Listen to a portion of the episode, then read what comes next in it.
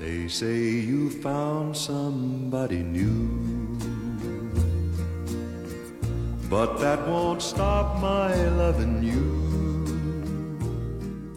大家好，欢迎收听没折腰 FM，我是空山。大家好，我是九九。今天我们有了一位新嘉宾，是我的一个老同事，他的笔名叫梁小梁。大家好，非常欢迎梁小梁和啾啾老师。我们今天要录的是《妈妈感叹号》这部电影，刚刚豆瓣已经开分了七点六分，成绩还是不错的。我们录制的这一天是中秋假期的第二天中午，它现在是上映第二天，票房两千万，我觉得还行。导演是杨丽娜，这是她女性三部曲中的最后一部，前两部分别是《春梦》和《春潮》。就妈妈感叹号，还有一个名字叫春哥。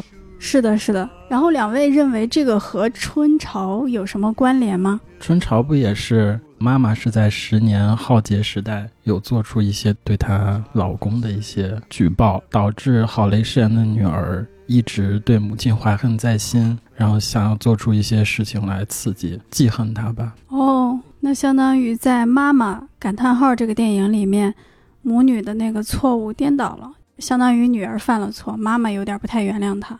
感觉这对母女关系好像还挺和谐的，没有春潮里面矛盾那么激烈。嗯，好，请问两位哭了吗？有没有哪些地方落泪了？哭了一次半吧。第一次是在那个妈妈知道女儿得了得了病之后，她不是有一段练瑜伽锻炼身体的那个举动吗？我就感觉这个妈妈很坚强，还让我挺感动的。然后第二次也没有落泪，就是眼眶有点湿润，是在妈妈看到女儿写的那个信，就说我快撑不下去了那儿，有点感动。我大概哭了三次吧。我第一次哭是女儿知道自己得病，在自己记忆还算清楚的时候去处理一些身后事，比如说转移自己银行的资产，然后搞那个投保人的那个事情。这可能比较私人，因为我最近老家就是有老人。类似的情况会触发我比较私人的记忆。然后第二次哭是，奚美娟，嗯，饰演的女儿，她那个犯病，然后半夜穿着那个头纱，戴着头纱，然后去他们那老家，从家里然后出来，一路在奔跑，然后似乎在寻找父亲，或者是在寻找过去的一种记忆，呈现在一种很混乱的那个状态里面。嗯，他的母亲一直在后面追逐，那么一个高龄，应该是八十多岁高龄吧？是的。对，一直希望就是在后面保护着女儿，生怕女儿出现任何的安全隐患。嗯，那个那个时刻让我觉得很动容。嗯，第三次哭是结尾的时候，就是觉得啊，说了那么多，其实还是一个无解，用死亡来化解一切。嗯，我觉得这也折射了一个社会现象嘛，可能这也是很多这个群体要面临的一个大概率的一个选择或者一个终点。我会挺感慨，挺唏嘘的。我这个电影看了两遍，第一遍是在北京国际电影节，第二遍就是在今天上午。第二次看的时候，我哭了两次，一次是，呃，那一天晚上在床上，女儿向妈妈忏悔，就是说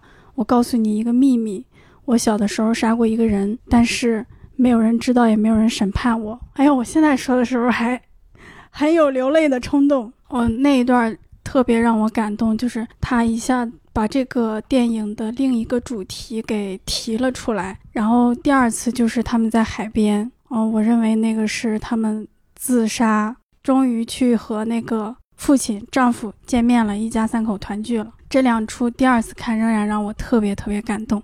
我觉得啾啾老师感动的点都有点奇怪。哎，你们不觉得妈妈就是 很坚强吗？你不觉得很感动吗？我那里很震惊，我就觉得。这样一个亲情电影拍出了动作片的惊险感，就我好害怕呀！他竟然在那里劈叉。他举哑铃那块儿，我有点儿。对啊，他举得起来，我就很。但我觉得很感动，我哭我都哭了，就流泪的那种哭。但你现在笑的都已经上气不接下气了，现在笑哭了。那一段，我我觉得大家印象都很深刻，应该都会像奚美娟当时在片中的表演一样，就是嗯，看愣了，看傻了。就特别像那个老港片里面隐世多年的江湖女星重出江湖。是的，是的。哎，然后你第二个哭的点是啥来着？就读信嘛。他发现女儿之前写了两封信，第一封是妈妈，你睡得还好吗？第二封就是妈妈，我快撑不住了。第三封上面只有一个墨点儿。后面就是空白的了。那段也确实挺感人的。那么有哭有笑，最后打几分呢？我打七分，六分。你这六分打的不高啊？你觉得有什么致命的缺点吗？没有让我那么感动吧？我打七分，你学我啊？你这个也就比我多一分啊。但是你那个六分就是刚及格的意思，我的七分就是他在及格线以上，是吧？嗯，是肯定了这部电影的意思。那么今年中秋档有六部电影，你们认为这一部在其中可以排第几？推荐程度是怎样的？我只看了一部，但是从目前其他选手的反馈、口碑以及剧情简介来看，我觉得妈妈是第一位吧。我首推。我看了四部，我也首推妈妈。另外三部分别是《狼群》《世间有他》《海的尽头是草原》啊，这三部大家尽量不要去看了。在我看的四部里面，我会把妈妈排在第二名，排名分别是还是觉得你最好，妈妈哥你好，世间有他。后两部你也推荐大家看吗？不推荐，当然不推荐。那个还是觉得你最好，这是一个电影的名字。然后这个电影现在在豆瓣应该是七点八分吧，是本届中秋档口碑最好的一部，也推荐大家去看一下。好，那么下面我们就进入正片环节了。我觉得我们应该先聊一下这个电影隐藏的故事和主题。你修改提纲不给我们看，我们好像被采访的艺人一脸懵逼。我就喜欢这种感觉。对，我觉得我们还是先聊一下隐藏故事和主题。这个主题翻起来之后，我们再根据这个最终想要表达的东西去看它其他安排的细节。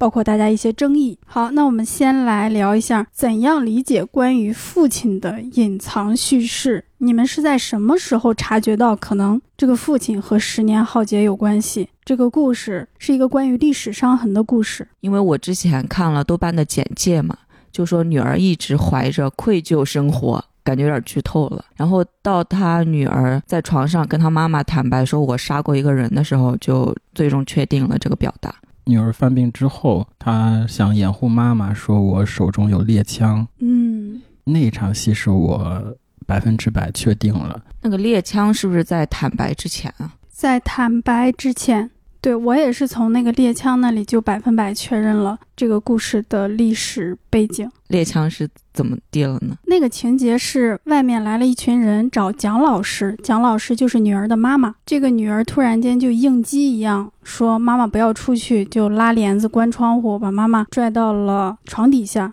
说：“我有猎枪，我有子弹。”然后他认为外面的那群是野兽。我觉得他是一个过往历史伤痕的一个具象化。我我以为当时大家都是拿猎枪反抗的。它这里面的猎枪，包括天鹅绒，就会使我想到《太阳照常升起》。《太阳照常升起》的那个原著的名字就叫天鹅绒。然后这一段也使我想起在《归来》里面陈道明饰演的那个角色陆焉识，对他拿着勺子去给婉瑜复仇。在那个年代，别人闯进自己家里做什么事情是一个很正常的事情，在历史上这种情况也是比较少见的。在什么时刻别人可以随意闯进你的屋子呢？就只有那么几个时刻。第二次看的时候，我会发现他在公交车上那一个镜头就已经有一点点这个历史背景的浮现了。当那个受害人把他的包拿过来说：“你偷了我的手机。”然后所有人都看着他，盯着他，指指点点，围观他。那个时候镜头上面有一些，呃，类似于光晕的东西在那里划过泛起。我觉得那个应该算是他第一次发病吧。是的，是的，因为后面。医生告诉他，这个病会导致你幻视、幻听。他那里加的一个回忆镜头是他在公交车上看到那些人鄙视他。嗯，好像这个意思就是那一段其实大家并没有那么激烈的围观他、鄙视他，是他自己产生的一个幻觉。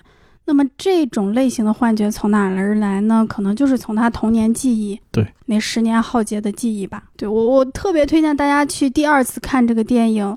就你的感受会更加强烈，而且完全不会觉得我知道了剧情，所以会变得无趣，反而会觉得哦，还有这么多的细节可以观察。好，这里面还有一个女儿说妈妈的台词，她说：“真臭啊你！”就是两位对这个台词有没有什么理解？没有，没有。得这个病不是会心情大变吗？可能是表现这个病症的一种方式，可能一丁点的什么刺激。信息、气味什么就会让他产生一个很大的鄙夷的反应。哦，我当时想的是，因为他前后的那个戏都是跟这个十年浩劫相关的，所以我会觉得，其实他母亲当年也是一个被批斗的人。就我妈妈跟我讲过，就是小时候人们被批斗，就是。挂上牌子，然后去游街，大家就往你身上扔东西，那你自然就会很臭。就是还有一个呃剧情，就是他特别喜欢跟他妈妈洗澡吧。他帮他妈妈洗澡，他妈妈说：“我也会像你这些年清理我一样清理你。就是他妈妈好像对洗澡这件事很抗拒，觉得他洗的太多遍了。他们有句台词：“你快把我洗秃噜秃头鸡。”对对对，然后这个女儿她总是戴着手套，好像就是有一种洁癖的感觉吧。然后她妈妈说：“你做了那么多好事，但你浪费了太多的水。是的，是的，” 所以我觉得这也是一个非常隐晦的对于当年记忆的一个呈现吧。嗯，你们觉得他妈妈在《十年浩劫》里面到底是一个什么样的身份啊？有一段戏是这个女儿说她要给妈妈写信，然后妈妈说已经收到回信了。所以我觉得他妈妈也会像那种被下放到哪哪去的人，他会问你在那里吃的好不好，过得好不好。可能他妈妈过得很差，但是回信的时候会告诉他过得很好。估计也是被批斗的那一波人吧。对呀、他是一个文科教授。妈妈身上并没有什么内疚或自责的那些心理动机。就好像是受害者会对那段记忆的印象会更加深刻一样，什么意思？被批斗的人会对那段记忆更加深刻一样，所以他记性会更加好一点。哦，你们觉得父亲的最后考古日记有没有出版？我我也有一个疑惑，我一开始以为是骗女儿的，因为那个发布会根本就没有人嘛。但是后来又有一段音频说，效果特别好，要加印。对，但我更倾向于没有出版吧，我也觉得是。为什么呢？因为我觉得女儿的这个病好像不足以支撑她继续做这项工作了。哎，她是不是有一场戏，那个妈妈说，嗯，在女儿做这些工作之前，已经把那些稿子交给出版社了。对她妈妈有一句台词说：“你上个月就已经把手稿交给出版社了，什么下个月还是什么时候就可以出版了。”然后我第二次看的时候，特别看了一下相关的镜头，比如他们给他布置的那个发布会现场，其实后面的那个海报啊什么的做的都还挺正规的。然后那个书塑封的也确实有好多本，不是说从哪里拿来的假书装的。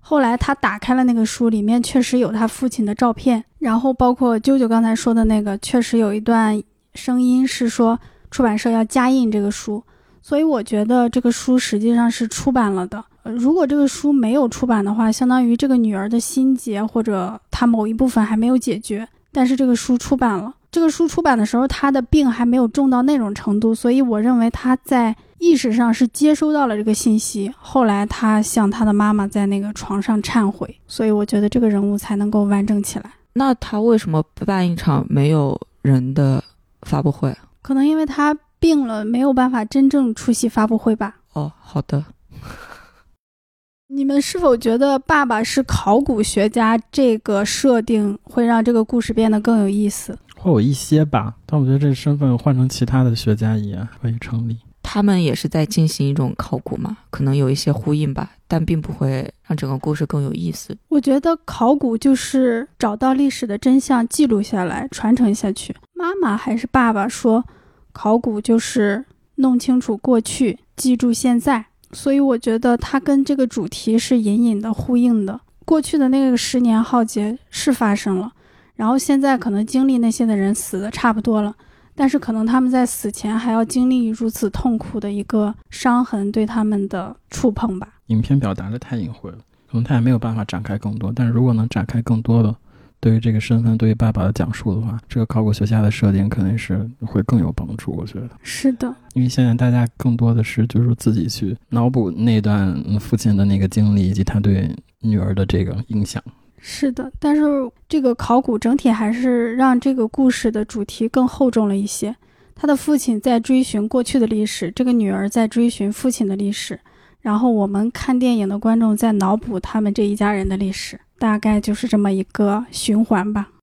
然后怎么理解女儿看到的总是白发苍苍的父亲？其实按说是他在小时候杀了一个人，所以他父亲死的时候应该还是一个年轻的样子，但是他总是看到的是一个老人，比如他在夜晚听到有声音出去看，然后白发苍苍的爸爸在给他的学生们讲怎么写考古论文，什么是考古。还有一天是爸爸在花园里面抽烟，也是一个白发苍苍的爸爸。我第二次看的时候还看到了一个父亲的镜头，就是他坐在水边，在模糊的水影里面有一个父亲的白发苍苍的形象。影片的最后，三个人在岩洞里面敲石头，也是三个老人。只有一次，爸爸是年轻的，在西西路五十六号吧，一家人跳舞，那个时候她还是一个小女孩。两位怎么理解这个白发父亲的出现？我觉得就是这个女儿，她很内疚，很后悔。她希望当时她给父亲开了门，她希望她当时有给父亲一些安慰，她希望父亲能够活下来。我觉得这也是她的一种逃避吧。就是如果父亲能够活下来的话，如果父亲能够活下来的话，就是现在白发苍苍的样子。是的，是的，我觉得这个设计也蛮好的，嗯，更能使我们体会这个女主角的愧疚和她内心的那种渴望。你们觉得她不结婚，她吃素不吃肉，资助小朋友，这些等等，是她对自己的一种惩罚吗？好像影片也没有对她的爱情进行什么展现我一开始都以为她是不是喜欢文琪呀、啊！天哪！对啊，要不然怎么会拍的那么奇怪？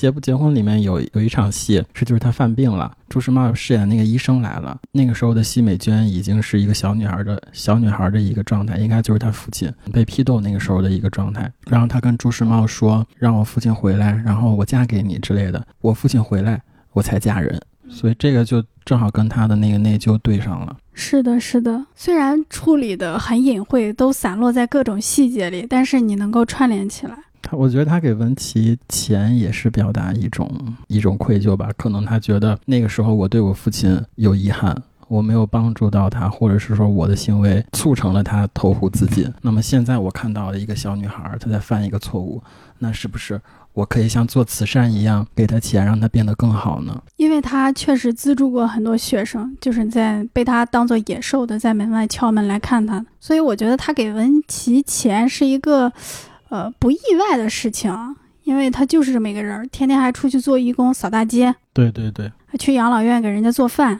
嗯，我觉得他所做的这一切都是因为在那十年中他犯了一个错误，他认为他爸爸是个坏蛋，成为了压死骆驼的最后一根稻草。就是我一开始会觉得他是在自己拯救自己，因为他之前做过错事，想要用这些事来弥补嘛。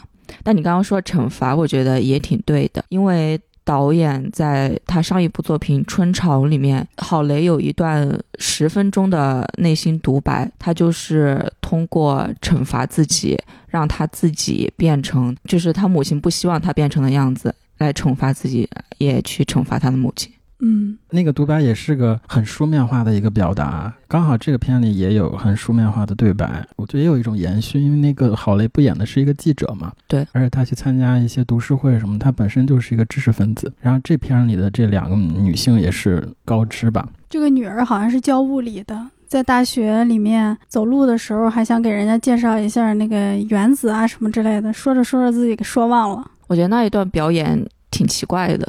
就说到你提纲里面不是有一个怎么评价两位女演员的表演吗？没有说她们演技不好的意思啊，我只觉得她们不够生活化而已。这个生活化是不是特指市井气和那种随意舒适的感觉？对，是的，他们老给我一种看八十年代国产电影的感觉，有点用力，我觉得演的痕迹还是能看出来的。我感觉大家在诟病的是这个作品的台词，母女俩吵架老是用书面用语，编剧也是导演嘛，我觉得这个导演真的非常非常不会写台词，他《春潮》里面的台词也让我非常非常的难受。我印象深刻的两句台词：女儿说“把你的掌声送给别人吧”，妈妈说“是遗弃还是惩罚”。我就觉得这个导演不会写台词。但是如果考虑到这两个人是老年女性知识分子，是不是会更容易接受一点呢？会给他增添一丝合理性吧，但我看着还是有点难受的。啊，反正跟我们都市剧里看的那些婆婆媳妇儿、大姨大娘讲话是不一样。知识分子也也很少这样 说话吧，张口就来的那种。我也真没见过什么知识分子，生活中咱也没接触过，也不知道知识分子是不是就真这么说话。戴锦华平常生活中会这么说话吗？戴锦华，我看他采访还会说自己命苦呢。对呀，我觉得这导演他好像对那个年代遭受过时代创伤的知识分子群体有一种偏爱，也不能说偏爱，他可能有一种情节。因为这两个作品都是，你看又包括了那个时代的印记，然后女主角又是那个知识分子，要不就是文学爱好者，要么就是记者。我想知道导演的真实经历，他是真正经历过那一段事儿吗？杨丽娜没那么大年纪吧？七二年，那就跟他小时候的记忆应该没有关系。但可能他周围的人，他身边的人，会有很惨烈的经历吧。刚刚我们在说什么呀？我们在说台词问题。对我接受他们这样说话，一方面因为他们的身份设定，一方面因为他们的年纪，另外一方面就是，呃，这么说话的人好像还挺少，在影视作品里面。那么有一个这么说话的，我觉得没啥问题。突然想到，女儿她有场戏，她吃了妈妈的红烧肉，破戒了。对，那时候她已经病得挺严重的了，然后对父亲的忏悔也已经结束了，所以我觉得吃肉就好像是她解脱了。她一口气吃了好几块。对，也得有个四十来年没吃过肉了吧？所以那我有个好奇，他们是一个家庭嘛？父亲的死亡对女儿是有这么深的影响，但是对母亲也不可能说一丁点儿影响也没有吧？但母亲从一出来就是一个有点老顽童的一个感觉，好像也没有对父亲这个人或者对那个年代有什么特别感触，还是说他这个性格是在故意不想回忆到那个时光？我觉得这个电影缺憾的地方就在于它呈现了母女关系、父女关系，但是它没有呈现夫妻关系，导致这个家庭一家三口就是有俩人连不上。至于妈妈和爸爸的戏，就有一段是三个人跳舞嘛，但那个是女儿的回忆；另外一段就是妈妈拿出了她的老箱子，箱子里面有他们的结婚证。还有她的结婚时用的头纱，应该是她用的吧？还有她给女儿买过的东西。哦，我觉得那里其实体现了这个妻子是深深的爱着她的丈夫的，她是很珍视那些回忆的。她看上去好像很放荡不羁的样子，但其实不是那样。还有就是他们家庭里面的一些仪式，比如用手指在火苗上过一过，打三下响指。你竟然会打响指？不会吗？我不会。我也不会，我们不是一家人。我们不是一家人。我觉得是不是就是他母亲的身份会胜过他妻子的身份？就是在漫长的岁月里面，他已经原谅了他的女儿。我认为是这样，就是他内心里面早就原谅他了。他看到他女儿过这样的日子，其实内心也。是不好受的，所以他在这个家庭里面承担了一个类似老顽童的，给他女儿老是找点事儿的那么一个状态。比如他就是假装自己倒在地板上，我死了，然后女儿跑过来救他，然后他们俩还互扇嘴巴。我觉得如果他也是一个沉闷的清教徒式的人，那这个家庭应该没有办法继续生活下去吧？可能会变成春潮那样吧。这开头有一场戏，就是女儿女儿在房间整理考古日记，然后妈妈在回忆。就是具体到哪一年哪一天几月几号，你的父亲干了什么？然后他是以一种命令式的语气说：“女儿，你一定不能给我弄错了，这个必须要记上，那个也要记上，这个一定要写清楚几月几号发生了什么。”所以当时我觉得他可能对女儿还是有一点儿……哦，你是那样理解的？我对那段戏的理解就是他有一点骄傲，有一点洋洋得意，就是我知道你可不知道。然后我告诉你是这么回事儿，你给我听明白了，还是那种老顽童的感觉，我是这样想的。哦，我只是觉得他在帮助他的女儿。那场戏我觉得很惊叹，妈妈具有超强的记忆力。对你说这个妈妈的记忆力，这个电影在好多时刻都展现了，他会清楚的记得是一九五几年的哪一天星期几，你爸跟谁谁谁，这些你都要记清楚。然后他在彰显他记忆力的时候，其实他的女儿已经在。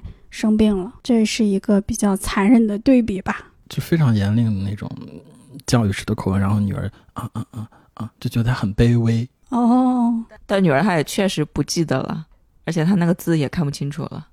她也不知道啊，那时候她应该很小。对，所以我觉得妈妈整体还是呈现了一个，她要活跃这个家庭气氛，她要给她的女儿生活带来一点小意外、小惊喜，包括她突然间。走丢了，说我不认路了，然后是朱时茂送他回来的，那是朱时茂第一次出场。嗯，我都觉得那个母亲是在装病，就是装我不认路了，就是又给女儿找点事儿。嗯，所以他可能内心深处知道女儿从来没有原谅自己，但是他也没有办法表达说“我原谅你”，就是你害死你爸爸。他们好像没有真正去直面的聊过这个事情吧。没有正面讨论过。所以就让那一场在病中的忏悔如此的感人，是不是你哭了？我哭了，多么痛苦的回忆！我觉得那里是特别痛苦，而不是感动，就觉得他们遭受了这么多，真的是可怜。经常有一些时刻吧，我想起那个王小帅的那个电影，闯入者。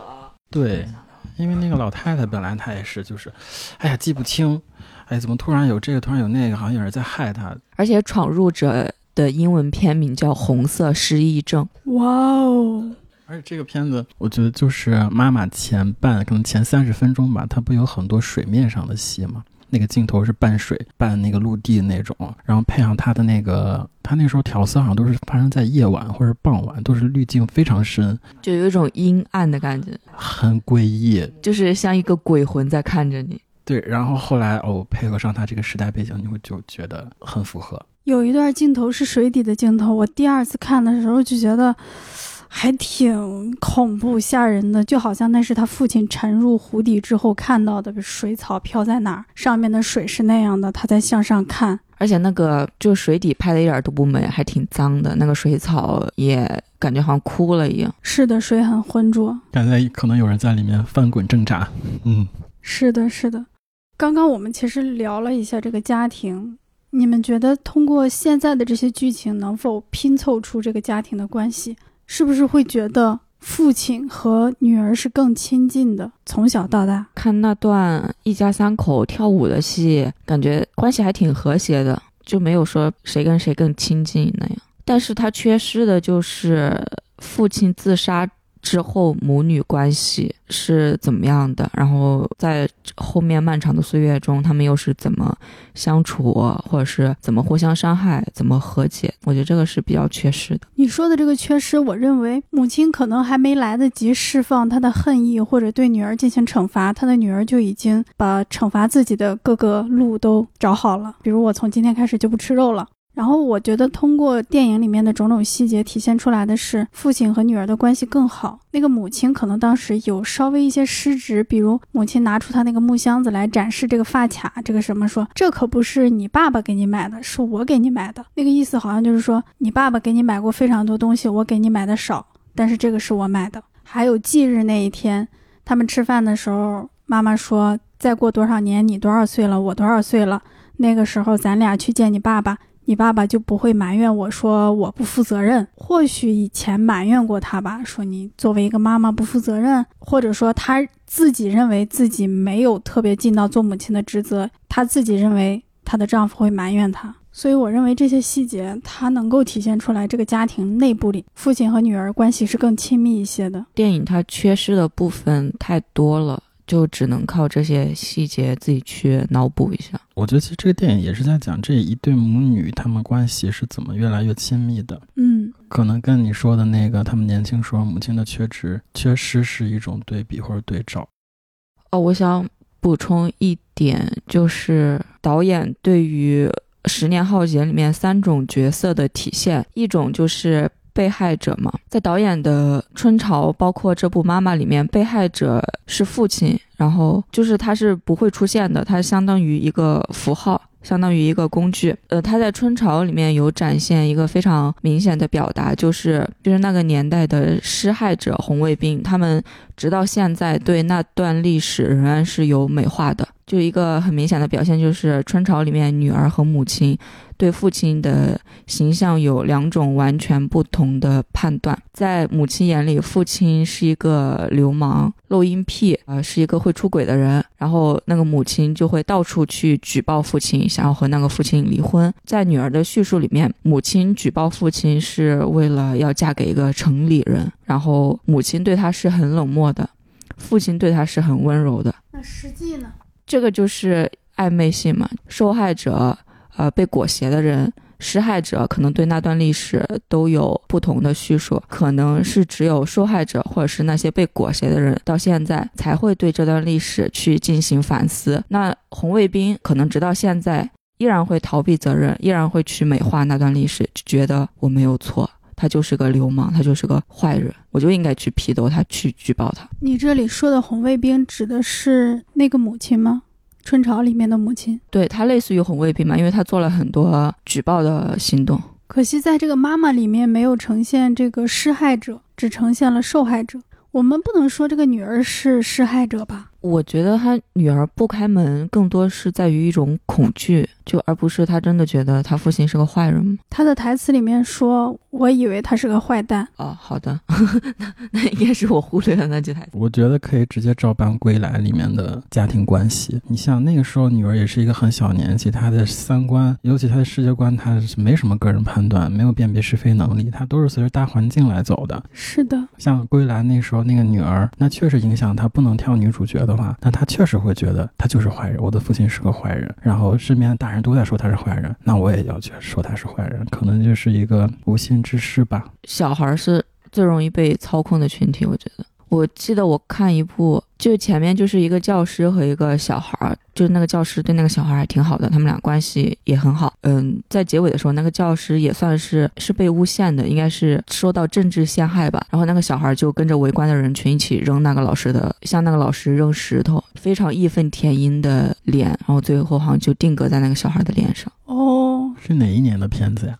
忘了，外国的，外国的一个恐怖电影。就之后，如果你想到名字，我们再在文案里面写一下，推荐大家看一下。然后这个受害者的形象就是感觉他还挺完美的，但是他也挺无力的，在那样一个时代就被欺辱，他把家庭视为他最后一根稻草，最后的一个慰藉，但是家庭好像也抛弃了他，于是他就投湖自尽了。历史任人打扮的小姑娘嘛，很多人可能会从自己的角度去评判。那段历史，那我们要做到的就是让受害者的记忆，让被裹挟者的记忆能够被记录下来，而不是让红卫兵的记忆成为正确的历史。对，我觉得这就是《妈妈》这个电影的意义和价值吧。它使我们又有了一次机会去讨论、去正视、去回忆，就哪怕它已经隐晦到了这种程度。然后，我觉得他跟张艺谋的一秒钟啊、归来呀和。陈凯歌那个至今无法供应的《少年时代》啊，他们都是同一批的作品。在这个时刻，我我老觉得我们更需要这样的电影。对，虽然它被包裹着一个温情的外衣。嗯，我有一点补充，就是里面有一句台词，我觉得既对照了这个家庭关系，也对照了那段历史。妈妈是海，我是一滴水，爸爸是一条不会游泳的鲸鱼。嗯，父亲不会游泳的鲸鱼就是他的结局，他的命运。是的。然后妈妈带着他走向了大海边。我们现在就来说一下这个结局吧。我们三个都认为他是去自杀了，对吗？我没有。哦，好，我们现在出现了一个反方，你先来发表一下你的意见。天哪，怎么办？我觉得他们去看海了。我就是没有想到他们会自杀。第一是因为他们很有钱。我看到他们那个海景病房的时候，我都惊呆了。我说，我天呐，我自己出去旅行可能。也住不起这么好的海景房吧。然后第二个就是这个电影有一个很大的 bug，就是他们有钱为什么不请护工？我还没说完，我还没说完。是不是他们现在最大的矛盾是不是妈妈老了照顾不了女儿了？是他们觉得活下去没有意思了吗？我觉得他们的矛盾在于妈妈到点儿了要死了，然后这个女儿呢失智了。那如果你没有自己的自主意识，你为什么要活着呢？对于这两位女性来说，我认为是这样子。我觉得他们可以。请一个高级护工啊！可是女儿已经完全不知道自己是谁了，她为什么要活着呢？我觉得有一个更好的表现说法，就是哈内克在《爱》里面也是一个老年夫妻，呃，是妻子得了偏瘫，然后丈夫去照顾她。照顾到最后，丈夫觉得很累，他把那个妻子给杀死了。我觉得这个是一个更好的表现手法。我觉得当一个妈妈决定要杀死女儿的时候，应该不会那么快乐吧？妈妈哪快乐了？应该不会那么温情脉脉吧？就加就在海边加一个抒情的配乐。哈内克在《爱》里面那个表现方式是会让我更加能够接受的，就是一个残忍的用枕头把他闷死的那个。哎呀，我好着急啊！我一直在跟舅舅抢话筒，抢不过他。我我现在就要说说是通过哪些地方证明他们是去自杀。有一个字幕显示三年后，三年后是妈妈推着女儿，他们走过了很多地方，快到家门口的时候，如果你仔细看的话，会发现吴彦姝已经推不动了，这是一个重大暗示，就是这个母亲的生命力已经衰竭了。这个时候是文琪，一个新的生命抱着更新的一个生命跳了出来，然后他推着轮椅进去了。这个时候给吴彦姝的镜头是他扶着腰，两个新鲜的、鲜活的生命在这个房子里面，给他们带来了那么美好的记忆吧。这个小女孩她可以上蹿下跳，她能够轻易的把帘子摘下来去清洗。我觉得这里就是一个非常鲜明的对比，就是妈妈生命力已经衰竭了。接着他就带女儿去了那个养老院，那里好像有一点跳切还是怎么回事儿？妈妈对女儿说：“你怎么知道我要来这儿？”女儿就说了那句台词：“嗯，妈妈是海。”然后那个镜头我好像也哭了，就是妈妈喂他喝牛奶，他在咳嗽，妈妈拿出药来，手一直在抖，他就模仿妈妈手抖，他俩就那样玩闹了一下。最后妈妈自己吃药的时候手也在抖，就所有的动作都在加深这个暗示。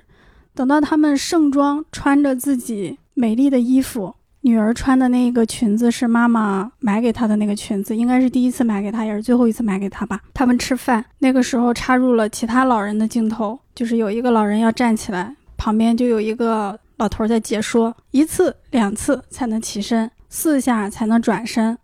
帕金森什么综合症啊，跟我一样。然后这个妈妈就推着女儿去了海边啊！我想请大家注意，在海边的戏分为三部分。第一部分是母亲和女儿在那里玩耍，所以那个时候女儿的状态是失智的，她没有自己的意识，她是一个小女孩的形象。第二部分是幻觉，他们三个出现在了岩洞里，爸爸敲了三下石头，那个意思是我爱你。第三部分是。啊，第三部分是女儿终于呃恢复了她的意识，她就哭了。她说：“妈妈。”此刻省略十秒，空山正在哭。所以，最终女儿和妈妈是在他们意识清醒的情况下选择自杀。我还想补充一点，就是影片开头不是有一场戏，就是妈妈说：“我将来的那个葬礼还是要怎么着？我要穿这条裙子。”他最后送女儿走的时候，不就穿那条裙子吗？这个我特别注意了一下，但不好意思，我不太确定，因为第一次说的时候好像是穿了一个两件套，但是最后那一天穿的是一个天鹅绒的紫色紫色的裙子。还有补充吗？之后他不是推着女儿走出了那个养老院吗？不是有一个女的，对对，说你走了出走出了就不要再回来了。对他们走到海边，有人告诉他们涨潮了，回去吧，但是他们依然往前走，而且最后一个镜头，那个海水已经。在他们身后蔓延了很多很多了，就是他们再不往回走的话，就会被海浪卷走的。舅舅老师现在有什么补充吗？有有有有有，这个结局是指向自杀，这我我只是觉得他们可能还有选择吧，因为毕竟他们是有钱人。第一是资产阶级的痛苦，就是我没我没办法很那么深的共情。呃，第二是我觉得对于自杀会有更好的表现方式，就是我刚刚说的爱里面的那个结尾。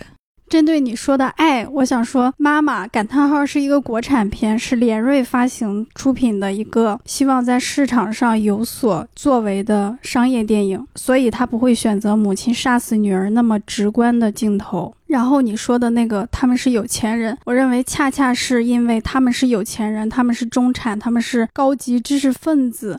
才更体现了这个病、这个命运的无可奈何。你的女儿已经完全的失智了，她不知道自己是谁。你让她做一块会吃饭的肉吗？这是这个病的残忍可怕之处吧？人到老年，就是应该都会有类似的困境吧？就是他可以不用那么直观的表现妈妈杀死女儿，但我觉得他最后的那个一起赴死的是一个正向的表达。啊，什么意思？你是说最后那一段赴死其实拍的挺唯美的，挺轻松的，是吗？对，他毕竟没有直观呈现死亡镜头，他是想留一点留白。他用了配乐，然后很多那种海水冲刷那个沙滩的镜头，航拍镜头。可那里不是唯美啊，太阳已经落山了，光线是昏暗的，海水已经不是蓝色，变成那种黑色、灰色了。那样一遍一遍冲刷，只会让我觉得好苍凉啊！我不会觉得他们在看海。我觉得这是这个结尾指向的是一件很残酷的事儿，但他就导演并没有拍出很残酷的感觉。嗯，拍了可能也剪了吧。对，有可能。我觉得当时我看这个结局想到了两种，第一种就是说大海最后面那些涨潮潮水，可能呢我觉得就是形容母爱，母爱就像大海一样包容一切。就算最后这个时候，你看母亲还带我去看海，希望让我开心，这可能是一种解读。第二种可能是因为它有很多那个。直面海浪的镜头嘛，他已经不是说母女的视角，嗯，对，他可能是以父亲的一个视角说，我们一家人要团聚了。呃，我是觉得他在自杀之前，导演没有非常全面的去呈现他们老年之后的困境。我这印象比较深刻的就是一个那个手抖的嘛，但是我觉得如果他能够呈现更多的，比如说。啊，无法自理，大小便失禁。我觉得他如果能够有更多这种镜头的呈现，会让这个结尾更加好点吧。关于阶级这个，我也想说一点，我有点认同周周，就是关于阶级的这个，因为现在有很多，多半有很多人去说，其实他们是两个有钱人，对吧？他们在杭州能够住那样一个独栋的房子，他们生病之后。进那么高档的养老院，就是他们是没有经济上面的负担，包括他可以在公交车上随便碰到一个这么一个犯了错的女孩，他啊给他一点钱，一两万吧。对啊，还挺厚的。就大家为什么会觉得不想去共情他们，觉得是他们是有钱人？我觉得跟当下的这个社会环境也有很大的关系，不同阶层之间的仇视或者敌对心理，我觉得越来越极端。然后这个时候，你你你去呈现一个这样的一个。有钱人的群体，他们面对这样一个疾病，他们是有的选，他们不是没得选。所以说我可能很多可能底层观众他觉得我我不想共情，因为有很多普通老百姓得了这个病之后，他的家庭情况、他的个人境遇会非常非常的惨。然后导演其实他拍这个群体，他没有呈现出说，嗯，我们这个社会大概率上的老百姓遇到这种情况会是什么样的一个。抉择，一个命运，一个结局。他没有拍出那个很不堪的一面。我觉得他对这个病，以及对人们遭遇这个病的呃情况，还是有美化的。阿兹海默症在国内其实就是不是一个呃那么常见的病，是因为很很多老年人痴呆之后，大家会经常就说这个人他是老糊涂了，老了一定会这样嘛，可能不会想。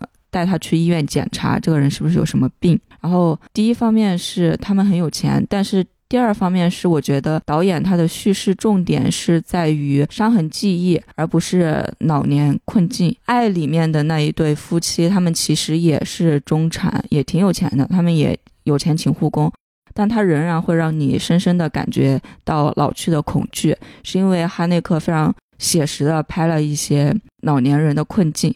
啊，吃不了饭啊，然后洗澡也有困难啊，但这些东西在妈妈里面是看不到的。嗯，你刚才说的那个问题也很关键，就是他们为什么不请护工？他们有理由不请护工。如果这个电影展开拍的话，因为他的女儿可能就是一个无法接受外来者的人。但我觉得你可以拍一段请了护工，但呃女主角很排斥，就女儿很排斥，会打护工啊，扔东西啊，然后可能之后就再也请不到护工了之类的这种。对。你说的这样拍呢，就会又回应你刚才的那个问题，它会让这个主题偏移，从伤痕记忆变成了老年人阿兹海默症患者的困境。对，所以我觉得他现在这样处理也是可以的。嗯，这个中产富贵，我觉得这个也没有问题。然后这个导演他想拍什么就拍什么，爱拍什么就拍什么，他自己的主题表达清楚就行。一个电影没有责任和义务去拍。底层老百姓家庭出现阿兹海默症的困境，你像《引入尘烟》拍了最底层的，不也是被很多人骂吗？大家的视角不同，出发点不同，做出来内容不同，这都很正常。至于是否会有共情，就是看他们住那么好的房子，养老院都那么的豪华，也会让我觉得确实很有距离。但是。彭于晏不也下楼做核酸吗？我觉得碰到某些事情的时候，大家还是相对平等一下吧，或者说你最终的结局是那么一个结局。嗯，所以说到是否会恐惧老年生活，是否会对这个病也有恐惧，我其实还挺恐惧的。我就会想啊，假如我得了这个病，可能我连自杀还没来得及安排呢，我就啥也不知道了，怎么死的都不知道，得了这个病。你可以现在写封遗书，说如果我之后得了阿兹海默症，请在三年之后把我杀死。就是买凶杀人是吗？我还存个钱干这事儿。我也挺恐惧这个病的。就最近，就也有一个博主在讨论，现在很多国内的影视剧拍这个病的一些题材，它呈现的这个病痛是有美化的，可能更多就是呈现说啊，记忆混乱了，然后他是一个非常弱者，呃，楚楚可怜的一个形象，随时都要被守护。还经常设计那种我忘记了所有人，但我记得你的狗屎情节。对对对，但。这个病到后面，不管他是七十岁、八十岁，他是经常处于一种亢奋的状态。他可以睡的很少时间，但是他记忆混乱之后，他就会打人、骂人、乱推东西、摔东西，他会。出现非常亢奋的一个敌对状态，但是我能理解说影视剧不不可能会拍的这么的全面，但是如果是我自己得的话，我还挺恐惧的。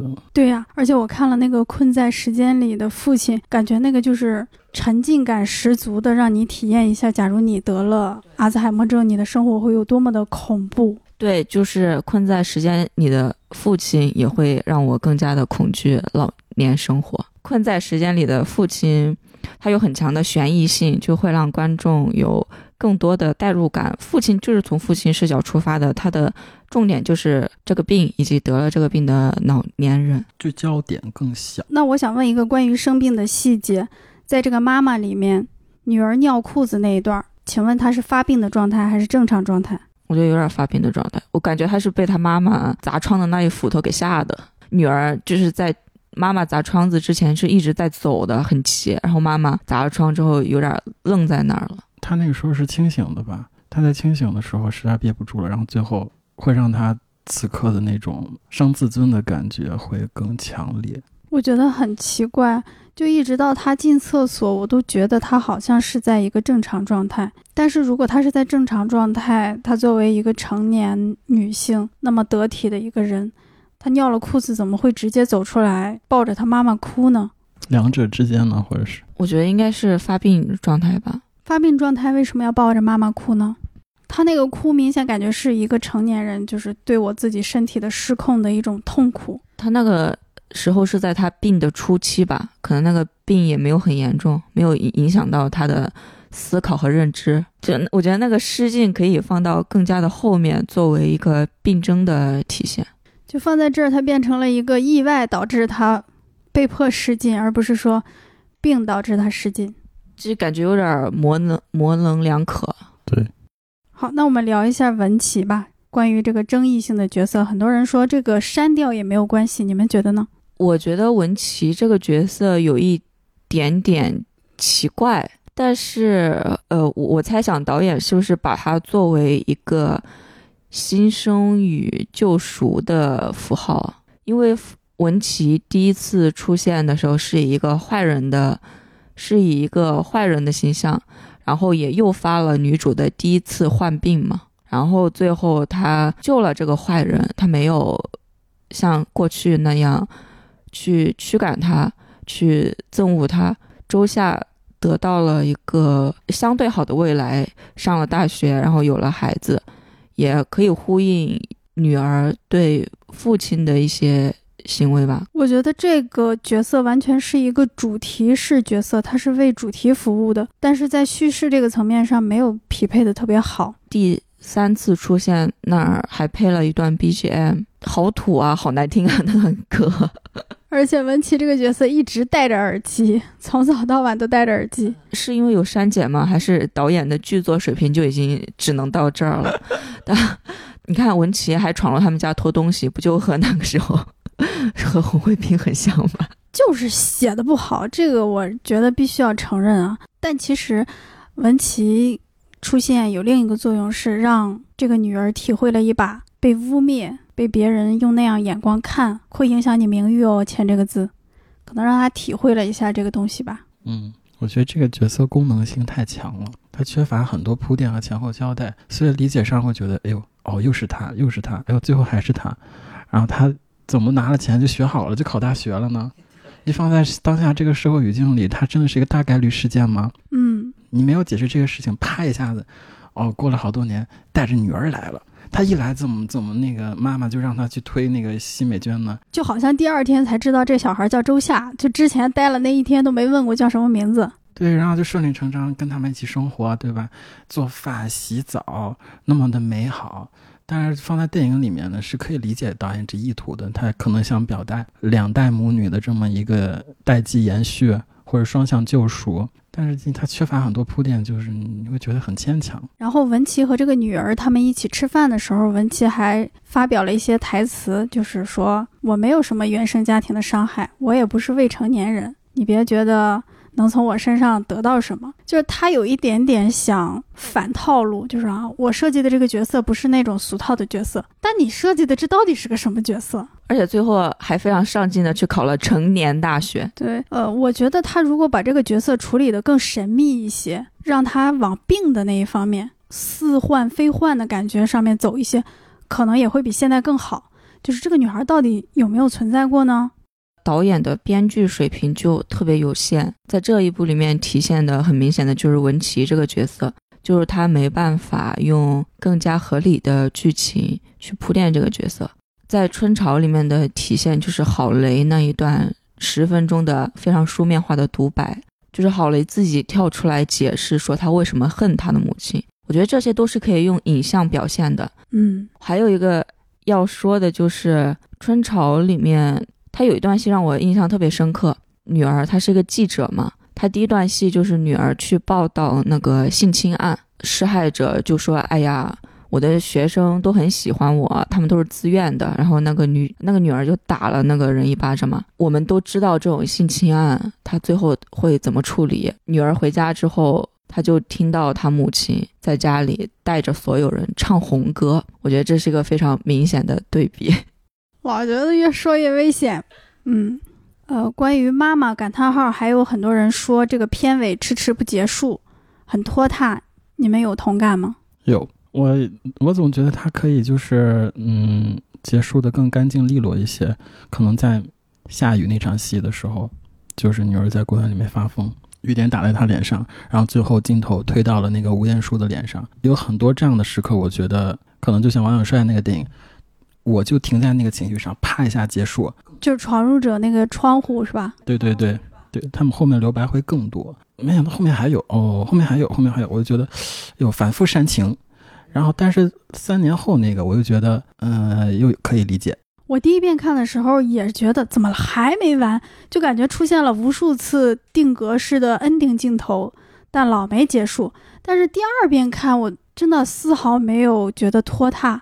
我都第二遍看了，情节我都知道了，我反而觉得哦，就是他在往前推动，其实他一直是往前走的，他没有说反复，嗯，绝没有出现这个东西，这是我的看法。嗯，我想说一下，他那个字幕亮起之后放了很多现实案例的那种短视频，嗯，就是你们对这个怎么看？那个是虽然视觉冲击力非常强，但是。带有很明显的这个营销意图嘛？这个片段截到抖音上，那绝对就是年度最好哭的电影。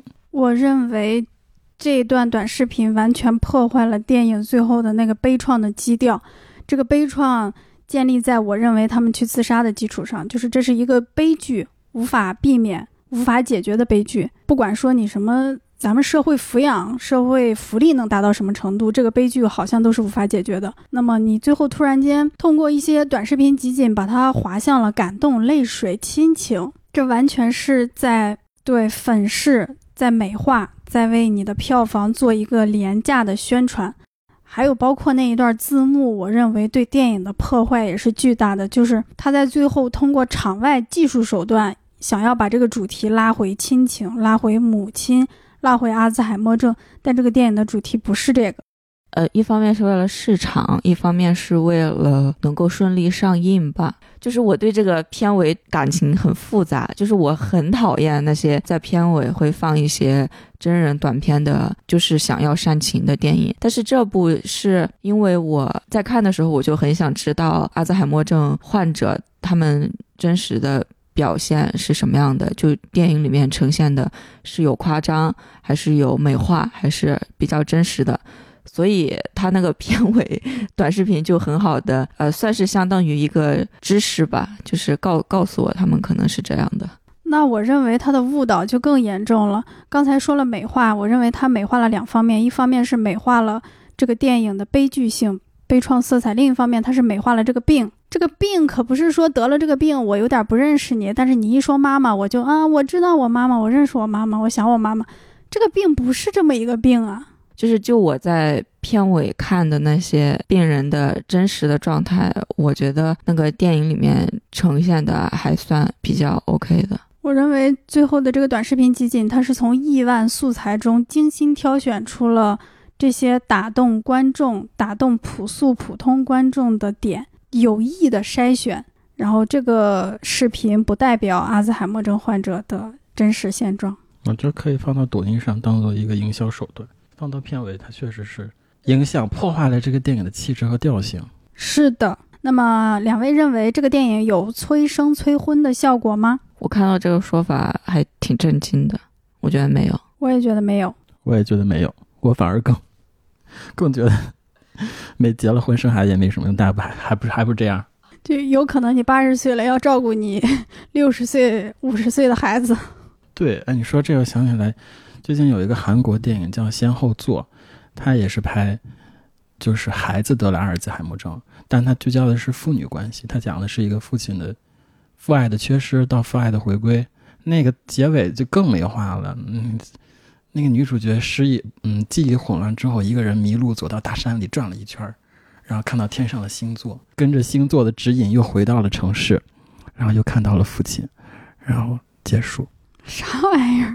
其实这两年关于这个病的电影还挺多的，我希望国内尽量能够拍出多一些色彩吧，不要那么重复。我觉着妈妈这个拍的就挺好，它是一开始我老以为它是一个普普通通的讲生病的事儿，其实它跟历史记忆勾连还挺好看的。包括那个困在时间里的父亲，那是一个悬疑片、惊悚片，还有啾啾说的那个爱啊，也很写实，很有力量。好，最后一个问题。那么这个电影和连瑞同类作品对比，比如《人生大事》《我的姐姐送你一朵小红花》，你们觉得这部作品怎么样呢？我的排名是《妈妈大于我的姐姐大于送你一朵小红花大于人生大事》。我和舅舅一样，我也是。好，我们达成了一致。那大家对这个还有什么补充评论吗？为什么会做出这样一个排序？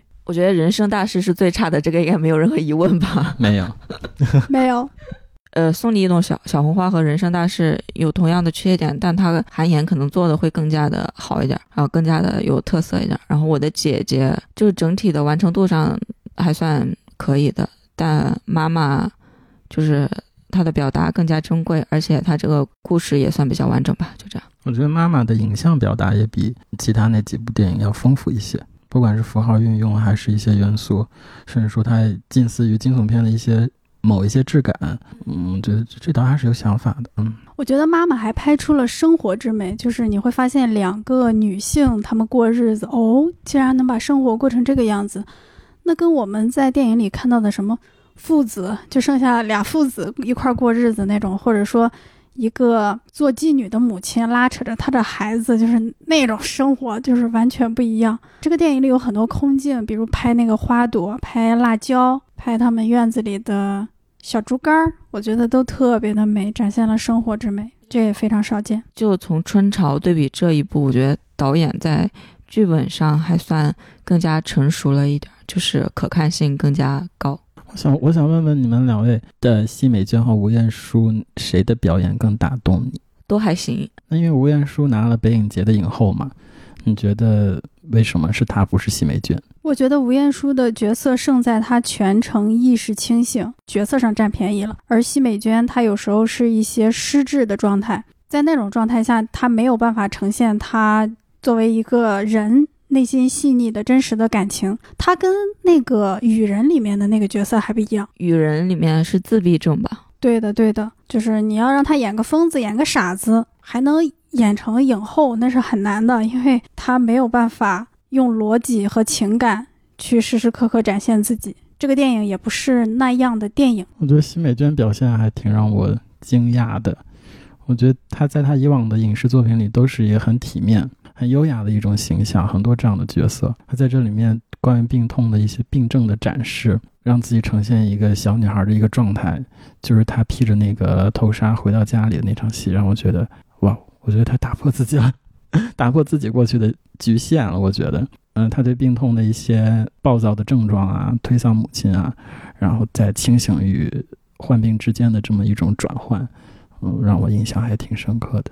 这种表演在国内华语电影里还挺少见的。这个电影可贵的就是它竟然为两个这么大年纪的女演员提供了这么相对饱满立体的角色。另一个点就是在于，一般我们觉得得病了是嗯儿子年轻一辈的照顾老年人嘛，但我觉得他这个让更年迈的妈妈照顾女儿，这个设定还挺好的，很有创意，很值得大家去看。他为什么片名后面要加个感叹号啊？连瑞的策略吧，可能是就是这样，可能会吸引更多的观众。如果叫春哥的话，你是不是票房又得少几千万？我要说一个让我特别愤怒的点，就是我看到那一场的观众特别奇怪，他们在女儿发病的时候会笑，让我特别生气。是他那个披着头纱装作小女孩那个，对，然后还有猎枪的那儿也会笑，没看懂吧？可能他们觉得老年人痴呆症是件非常可笑的事儿。让人觉得非常愤怒，而且还不止一个人笑，可能就是不理解吧。我印象最深的是我看《芳华》的时候，黄轩饰演的那个角色被污蔑，就是说他拽女性的内衣还是怎么样。嗯嗯嗯。审问他的时候，用一些那种黄色笑话或者性暗示说他的时候，现场很多人都在笑。就是一个英雄受到侮辱的时候，现场人观众在笑，我也不理解。就是我们看电影的时候会有很多这样的时刻吧？可能也是这个片子对于十年浩劫这个元素表达的太隐晦了，很多观众他没有带着这个预期，他甚至不知道。但是我觉得，就算没有十年浩劫这一层表意，你看到一个老年人生病的时候，也不应该发笑吧？就同理心比较弱，或者大家总是抱着一种我是来娱乐的。对，OK，那本期节目就到这里，点赞、评论、分享、关注对我们都非常重要，谢谢大家。谢谢，谢谢，拜拜，拜拜，拜拜。They say you found somebody new, but that won't stop my loving you. I just can't let you walk away. Forget the love I had for you. Guess I could find somebody too. But I don't want no one but you. How could you leave without regret? Am I that easy to forget?